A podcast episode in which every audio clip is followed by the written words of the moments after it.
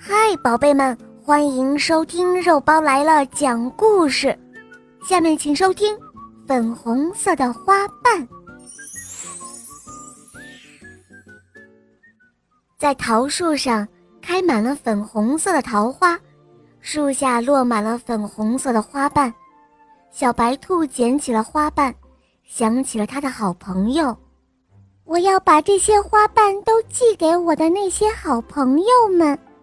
于是，小白兔将花瓣装进了信封里，然后说：“飞吧，快飞到我的朋友身边去吧。”老山羊正在看书，小白兔的信飞来了。老山羊拆开信封，一片花瓣轻轻地落在他的书上。哦。多漂亮的书签呢！明天就是小花猫的生日，他想要一只好看的发卡，那该有多美呀！小白兔的信飞来了，小花猫拆开一看，乐得跳了起来。哇，这正是我想要的发卡，还是粉红色的呢！小松鼠坐在树枝上听妈妈讲故事。小白兔的信飞来了，小松鼠见到那粉红色的花瓣，兴奋地说道：“哇，这粉红色花瓣真漂亮，做一把扇子可以送给妈妈。”小公鸡收到了粉红色的花瓣，它将花瓣绣在了它那漂亮的太阳帽上。小公鸡戴着太阳帽，神气极了。小蚂蚁也收到了小白兔的花瓣，他说：“这是一条多么精致的小船啊！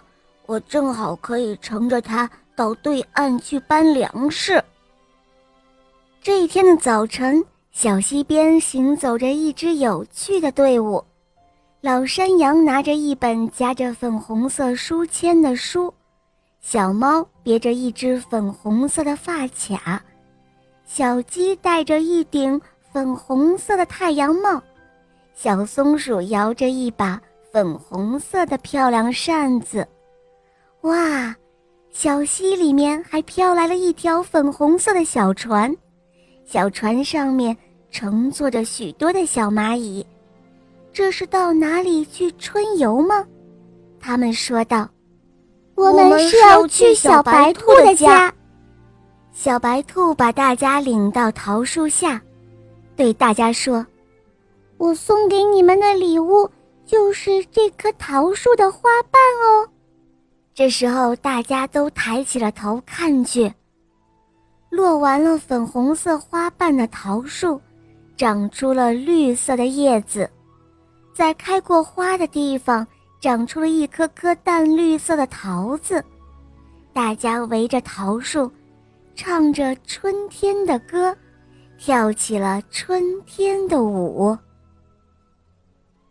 好了，宝贝们，今天的故事肉包就讲到这儿了。大家可以通过微信公众号搜索“肉包来了”，在那儿可以给我留言，也可以打开喜马拉雅搜索“小肉包童话”。我的同学是夜天使，有三十六集，非常好听哦。小伙伴们，赶快搜索收听吧。好。我们明天再见，么么哒。